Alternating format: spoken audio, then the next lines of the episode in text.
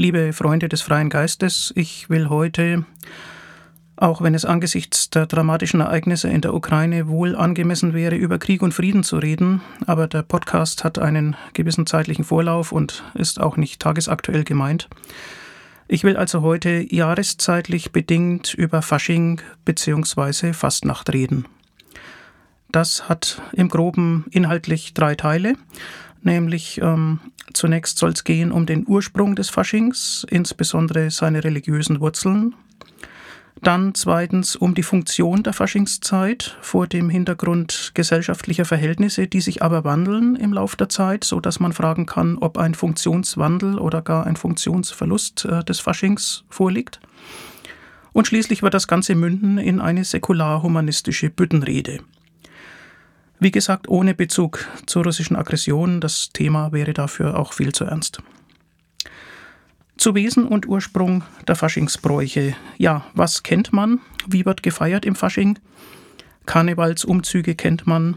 Musik spielt eine Rolle. Man sieht alte Uniformen, Faschingsprinzen, Funkenmariechen. Tanz spielt eine Rolle in der Öffentlichkeit.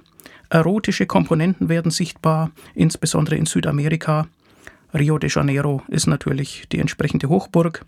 Die Menschen verkleiden sich gerne, sie tragen Masken, am schönsten in Venedig. Es handelt sich also um eine spezielle Form der Nähe vieler Menschen im öffentlichen Raum, meist lautstark, oft auch alkoholgetränkt, jedenfalls fröhlich, wenn nicht gerade Corona ist oder Krieg.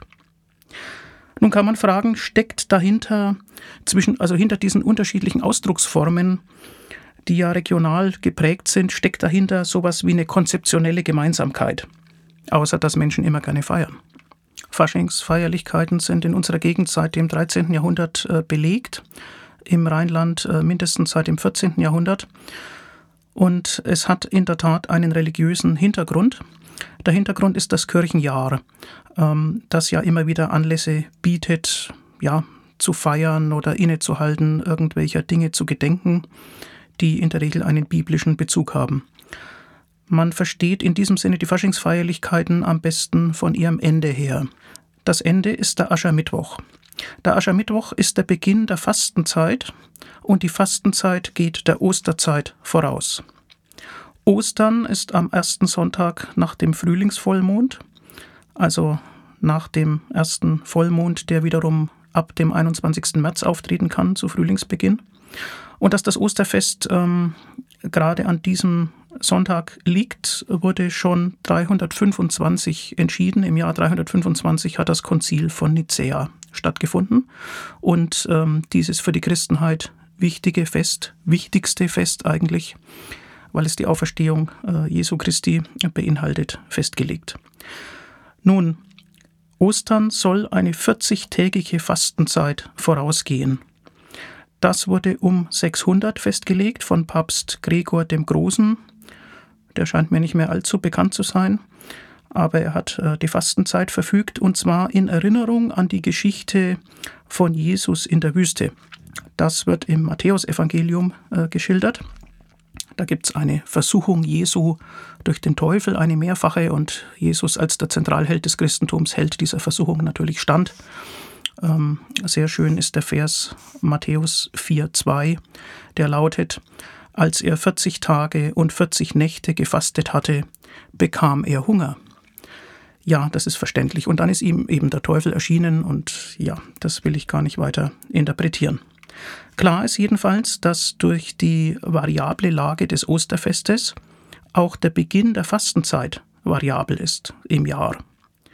Und zwar würde man rechnerisch jetzt kommen auf dem Dienstag nach dem sechsten Sonntag vor Ostern. Dann hat man nämlich genau diese 40 Tage. Ja, nun kennen wir aber keinen Ascherdienstag, sondern einen Aschermittwoch. Wie kommt's? Daran ist die Synode von Benevent schuld, die im Jahr 1091 getagt hat. Die hat nämlich die Sonntage vor Ostern vom Fasten ausgenommen. Also an den Sonntagen, da wollte man nicht offenbar auch noch fasten. Das sind ja die Tage des Herrn, da kann man sich's gut gehen lassen. Aber andererseits sollen es ja 40 Tage bleiben, die man fastet. Also hat man die sechs Tage, die man durch diese Regelung verloren hat, äh, vorne dran gehängt, hat das Ganze also nach vorne verlegt, äh, damit es 40 Fastentage bleiben. Und dann kommt man auf den Mittwoch nach dem siebten Sonntag vor Ostern. Das ist der 46. Tag vor Ostersonntag. Das ist Aschermittwoch. Es kann dabei allerdings regional zu gewissen Abweichungen kommen. Und zwar hat sich in manchen Gegenden, insbesondere in Baden und in der Schweiz, äh, teilweise die alte Zählung erhalten als Bauernfastnacht, wovon dann die Herren- oder Pfaffenfastnacht ähm, nach der neuen Terminzählung unterschieden werden kann.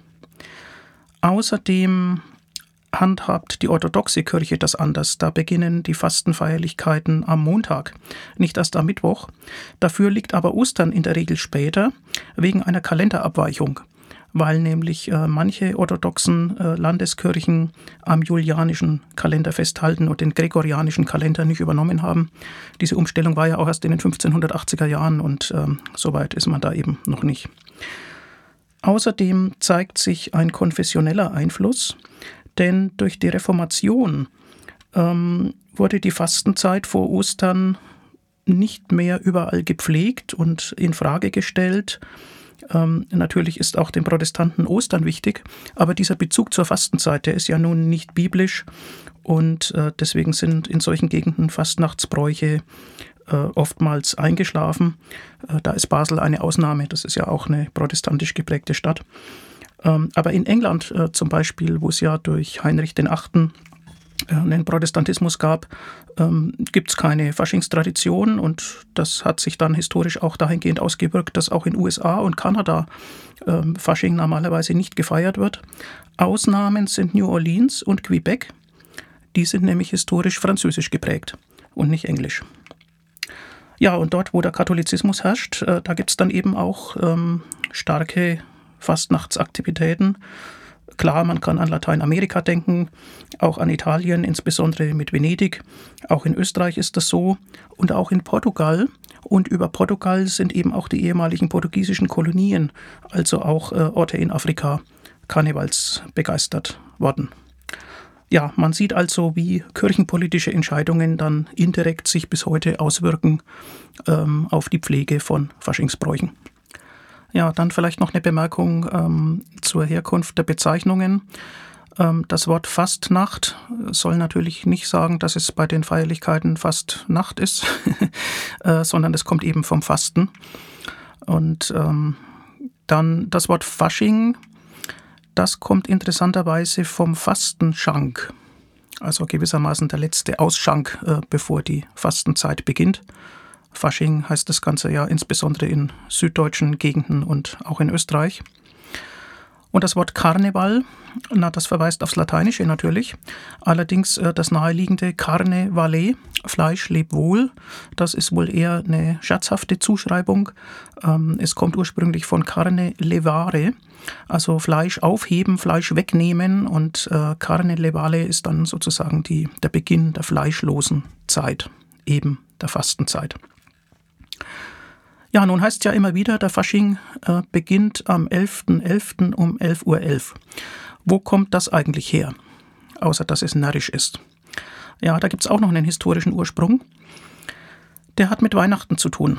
Das Weihnachtsfest wurde im 4. Jahrhundert festgelegt und ursprünglich mal gab es auch davor, auch vor Weihnachten, eine 40-tägige Fastenzeit. Und wenn man das ausrechnet, dann kommt man auf den 11. November auf den St. Martinstag. Ähm, das hatte früher noch eine andere Bedeutung. Das war nämlich äh, der Endtermin des bäuerlichen Jahres. Klar, da war die Ernte eingebracht. Die Adventszeit hatte noch nicht begonnen. Ähm, da wurde dann die Pacht fällig und äh, das Gesinde wechselte. Also das hatte im Jahreslauf äh, eine gewisse Bedeutung. Und an dem Tag äh, hat man dann eben, naja, die letzten Sachen, die nicht fastentauglich waren, also fettes Essen, ja, Fleischvorräte, Eier und so weiter, äh, die hat man dann eben nochmal feierlich verzehrt.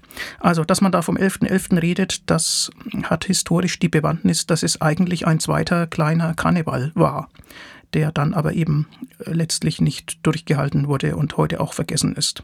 Faktisch beginnen die Faschingsaktivitäten ja nicht vor dem 6. Januar. Ähm, und dann, also ein Höhepunkt erreicht es natürlich ähm, in der Woche vor Aschermittwoch, aber dabei gibt es regionale Abweichungen äh, bei den Aktivitäten.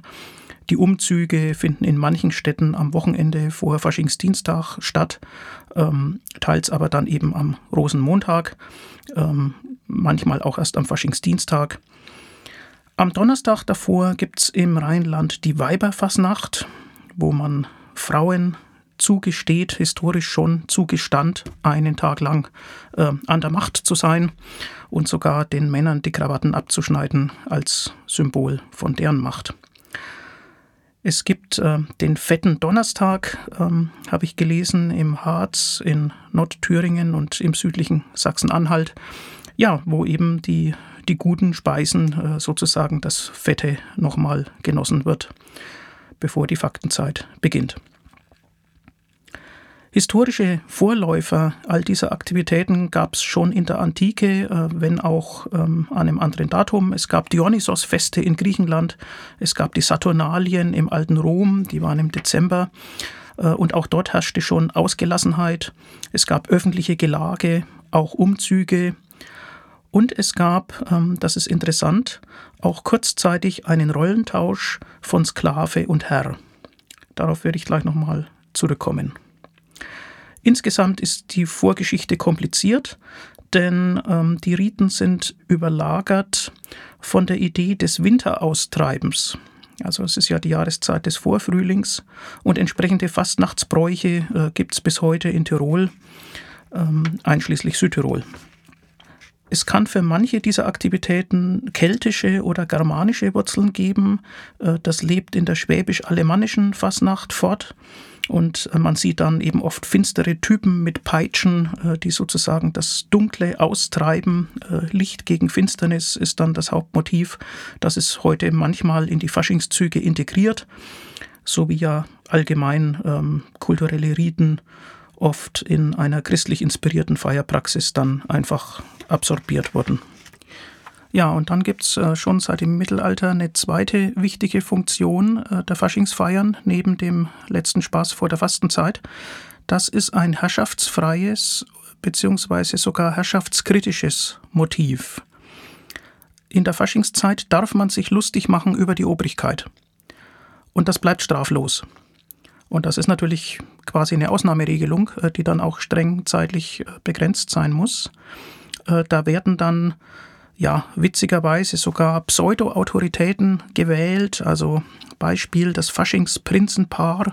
Ähm, das sind ja eben keine wirklichen Herrscher, keine echten Prinzen, keine echte Prinzessin, ähm, sondern das ist im Grunde ja ein anarchisches Element. Ähm, die Leute dürfen da mal über die Stränge schlagen. Die Figur des Narren hat dort äh, eine wichtige Zeit und eine wichtige Funktion. Der Narr, der hält ja den Herrschenden beziehungsweise den herrschenden Verhältnissen den Spiegel vor. Und dafür gibt es in den meisten Gesellschaften, wenn man also von den vertikal gestaffelten hierarchischen Verhältnissen seit dem Mittelalter ausgeht, ähm, selbstverständlich einen hohen Bedarf. Bereits 1640 wurden in Köln in diesem Kontext Narrenbischöfe gewählt. Das scheint heute nicht mehr erforderlich zu sein. Im Mittelalter hat die niedere Geistlichkeit äh, an diesen Aktivitäten teilgenommen. Ähm, dann wurde es meist die Handwerkerschaft, äh, die äh, die Faschingsaktivitäten in die Hand genommen hat, beziehungsweise nach dem Bedeutungsverlust des Zunftwesens dann auch zunehmend das Bürgertum. Ja, eine interessante Beobachtung. Wie war es eigentlich nach der Französischen Revolution zur Franzosenzeit? Die waren dann ja auch in Deutschland, ähm, hatten ja westdeutsche Gebiete besetzt. Ähm, da war man ja von aufklärerischem Denken geprägt, mindestens im Anspruch. Und tatsächlich wurde aber 1795 in Köln die Fastnacht verboten und erst 1804 wieder erlaubt. Also die Ernsthaftigkeit aufklärerischen Denkens scheint sich dann im Fasching nach damaligem Verständnis doch nicht wirklich wiederzufinden. Danach hat sich der Fasching dann natürlich neu etabliert, denn man hatte ab 1815 in Köln eine quasi externe Obrigkeit. Da war das Ganze nämlich preußisch geworden und gegen eine fremde Obrigkeit äh, dann wenigstens an Fasching ähm, aktiv werden zu können. Ähm, das war natürlich willkommen und entsprechend gegen andere Obrigkeiten an vielen anderen Stellen in Deutschland und in Europa. Tja, und jetzt kann man fragen, ist denn der Sinn der Faschingsfeiern auch heute noch vorhanden? Ich hatte den religiösen Ursprung geschildert. Das religiöse Leben ist ja nun in unserer Gesellschaft massiv im Rückgang. Ich hatte auch die zweite Funktion geschildert, nämlich eine Art Ventilfunktion, aber die ist doch eigentlich nur unter streng hierarchischen und repressiven Gesellschaftsverhältnissen sinnvoll. Ähm, die haben wir in der Form doch gar nicht mehr. Wir haben doch ganzjährig Meinungs-, Rede, Freiheit, Demonstrationsfreiheit, Pressefreiheit. Auch die Rolle eines Klerus, die Rolle der Herrschaft von Gottes Gnaden ist hinfällig. Wir haben unterdessen demokratisch legitimierte Regierungen. Wir haben wesentlich flachere Hierarchien. Frauen die Macht überlassen, nun ja, bei Stellenausschreibungen heißt es ja oft, Frauen werden bei gleicher Qualifikation bevorzugt, also nicht etwa benachteiligt, sondern bevorzugt. Und Anlässe zum Feiern, Ausgelassenheit, ja, ist in gewisser Weise nicht jedes Wochenende Party in unserer Gesellschaft. Haben wir denn einen Mangel an Alkoholkonsum oder an fetten Essen? Wohl kaum, doch eher im Gegenteil. Und auch das politische Kabarett und äh, die Comedy sind ganzjährig zu hören. Die Kritik der Verhältnisse findet eigentlich andauernd statt, sodass man fragen kann, braucht man in diesen alten Funktionen eigentlich noch den Fasching? Nun, die Faschingsfeiern sind Großereignisse und es macht den Leuten Spaß. Es gibt sie weiterhin. Sie scheinen eine gewisse Funktion zu erfüllen. Was könnten denn weiter bestehende Funktionen sein? Naja, das ist zum einen schlicht Brauchtumspflege.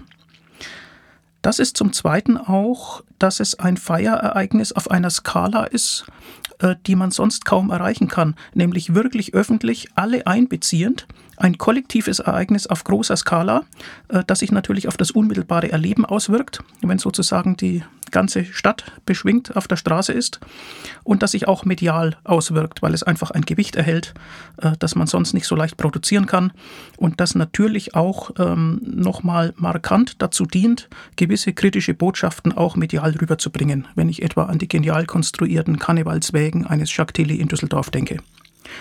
Und als weitere Funktion ist es schlicht und einfach ein touristischer Anlass. Es ist was, wo man gerne hinfährt, wo man was Neues sieht, wo man neue Menschen kennenlernen kann. Also eine gewisse Funktion hat der Fasching weiterhin. Er ist nicht vom Aussterben oder Absterben bedroht. Ja, die Hörkolumne Freigeist ist ja weltanschaulich dem säkularen Humanismus verpflichtet. Und ich möchte nun auch einen solchen Beitrag zum Thema Fasching leisten eine Büttenrede mit säkular-humanistischem und das heißt hier insbesondere auch mit religions- und kirchenkritischem Inhalt. Ähm, Karnevalsexperten werden erkennen, es handelt sich in der Struktur um eine ganz klassische Büttenrede. Vierfach Jampen im Reimschema AABB, Strophen zu je acht Versen mit wiederkehrenden, erwartbaren Refrain. Wir schalten um in die Bütt.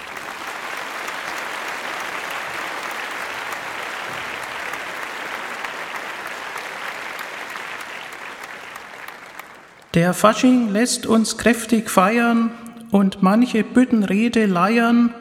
Im Versmaß und im schlechten Reim erstickt der Sprachhumor im Keim. Doch ewig leben, das kann keiner, da helfen Götter nicht, nicht einer. Wenn's anders wäre, als es ist, ja dann wär Gott ein Humanist. In Lissabon hat's einst gegeben, ein ganz vernichtend starkes Beben. Die alte Welt, sie sah verdutzt, die Gläubigkeit hat nichts genutzt. Sie half nicht einmal Frauen und Kindern, der liebe Gott wollt's nicht verhindern. Wenn er das Elend nicht vergisst, ja dann wär Gott ein Humanist. Doch wollte er und konnte nicht, dann heißt das doch im Grunde schlicht, der Gute ist gar nicht allmächtig, Sein Muskelumfang ist eher schmächtig, das unterscheidet ihn von den Athleten und zeigt, wie wenig bringt das Beten. Wenn er erkennt, wie klein er ist, ja dann wäre Gott ein Humanist. Sein Bodenpersonal hat's freilich mit Aufklärung zumeist nicht eilig. Man liebt den Hochmut im Ornat, genießt die Zahlungen vom Staat, lässt sich politisch gern betütteln, an Privilegien niemals rütteln, wenn er das endlich neu bemisst, ja dann wäre Gott ein Humanist. Schon in der Wiege liegt das Wahre und stellt uns nach bis hin zur Bahre. So kann die Taufe gar nicht sein, das Wahre liegt doch eher im Wein. Der Schwindel liegt im Etikett, entfesselt euch aus dem Korsett. Wenn er befreit den Taufschein Christ, ja dann wäre Gott ein Humanist. Der Bischof hat ein höheres Wissen und weil wir es einfach glauben müssen, erzählt am Sonntag er Geschichten und lässt sie sogar unterrichten. So lernt man in der Schule schon, zum Glauben gibt's die Religion. Doch gäb er uns ein Denkgerüst, ja dann wär Gott ein Humanist. Der Lebenswandel liegt, kein Scherzen, schon lang der Kirche sehr am Herzen. Hat Liebe sich ins Hirn geträufelt, wird diese manches Mal verteufelt. Sogar die Wiederheirat ist verboten. Man fragt sich, walten da Idioten? Wenn's gleich wär, wen die Liebe küsst, ja dann wär Gott ein Humanist. Die Lästerung des Herrn hienieden stört leicht den religiösen Frieden, drum ist sie sogar strafbewehrt. Doch sind die Rollen hier verkehrt. Wer Todesdrohungen benützt, der wird dann vom Gesetz geschützt. Hätt er beendet diesen Twist, ja dann wär Gott ein Humanist. Es kriegt die Kirch mit Gott und Sohn Entschädigung seit Napoleon für eingezogenen Besitz. Ach Leute, das ist echt ein Witz. Und willst die Politik ablöse, dann macht die CSU Getöse. Wird er durchkreuzen diese List, ja dann wär Gott ein Humanist. Die Medien sind bei uns neutral. Das ist ihr großes Kapital. Doch Säkularen macht's Verdruss, wenn man enttäuscht erkennen muss, die Sendung folgt dem Heiligen Geist und lobt den Herrn, naiv zumeist. Wird er nicht ausstrahlen wie ein Bobist, ja dann wäre Gott ein Humanist. Die Kirche hat einst viel bedeutet, drum hat sie oft und laut geläutet, zum Gottesdienst rief einst die Glocke, das haut heut keinen von der Socke. Heut ist statt sinnlicher Betörung das Bimmeln nur noch Ruhestörung. Wenn er den Lärm nicht mehr vermisst, ja dann wäre Gott ein Humanist. Es gibt an unseren Fakultäten die frühen Fächer und die späten und dann gibt's noch Theologie. Ich denke, es geht auch ohne sie, denn was sie lehrt vom Herrn und Vater, das ist doch größtenteils Theater. Hätt er vom Feuerbach gewusst, ja dann wäre Gott ein Humanist. Damit ihr euch am Ende nicht wundert, bereits im 19. Jahrhundert Manch kluge Physiologen fanden, noch nie ist jemand auferstanden. Die Seele, sie hat kein Gewicht und weichet aus dem Grabe nicht. Ließ er dich tot sein, wenn du's bist, ja dann wär Gott ein Humanist. Die Kirche will moralisch bleiben und uns das Böse gern austreiben. Der Teufel lacht bloß diabolisch und denkt sich, bin ich denn katholisch? Wer so tickt, drückt den falschen Schalter. Wir sind doch nicht im Mittelalter. Wenn er entlässt den Exorzist, ja dann wär Gott ein Humanist. So manchem ist nicht mehr geheuer der deutsche Weg der Kirchensteuer. Was andere Länder lang schon können, das sollten wir uns auch mal gönnen, weil Kirch und Staat getrennt gehört. Drum sollte jeder ungestört sich kümmern um den eigenen Mist. Ja, dann wäre Gott ein Humanist. Umsonst ist nichts, da könnt ihr wetten. Man kennt's von Autobahnraststätten. Wer austritt, der zahlt ne Gebühr. Man ärgert sich und fragt, wofür? Da stimmt was nicht mit der Gewichtung. Der Anreiz hat die falsche Richtung. Beim Eintritt ihr bezahlen müsst. Ja, dann wäre Gott ein Humanist.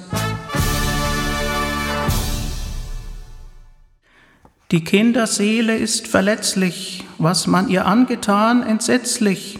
So hat die Bindung auch bei Frommen zur Kirche einen Knacks bekommen. Der Mensch der Zukunft, der ist frei, die Austrittswelle hilft dabei. Der Kinderschänder sich verpisst, ja dann wäre Gott ein Humanist. Beim Lebensschutz tritt ohne Frage der Wertemaßstab klar zutage. Ein Abbruch ist kein leichter Schritt und informiert sein kann ich bitt der Selbstverantwortung nur nützen. Wir wollen geborenes Leben schützen. Wenn er die Wahlfreiheit begrüßt, ja dann wäre Gott ein Humanist. Die meisten Menschen leben gern und wünschen sich, der Tod sei fern. Doch wenn dann einer nicht mehr kann, dann wünscht er sich, ob Frau, ob Mann, dass man ihm nicht verwehrt perfid den assistierten Suizid. Gewährt er uns die letzte Frist, ja dann wäre Gott ein Humanist. Und wenn Gott mal im Traum war Bene, erblickt die säkulare Szene und glaubt an den Zusammenhalt, auch wenn es unterschiedlich schallt, zerstritten wie die Szene ist, dann wäre er sicher Humanist. Vielleicht wäre er sogar eine Frau. Ich weiß es nicht. Grüß Gott, hello.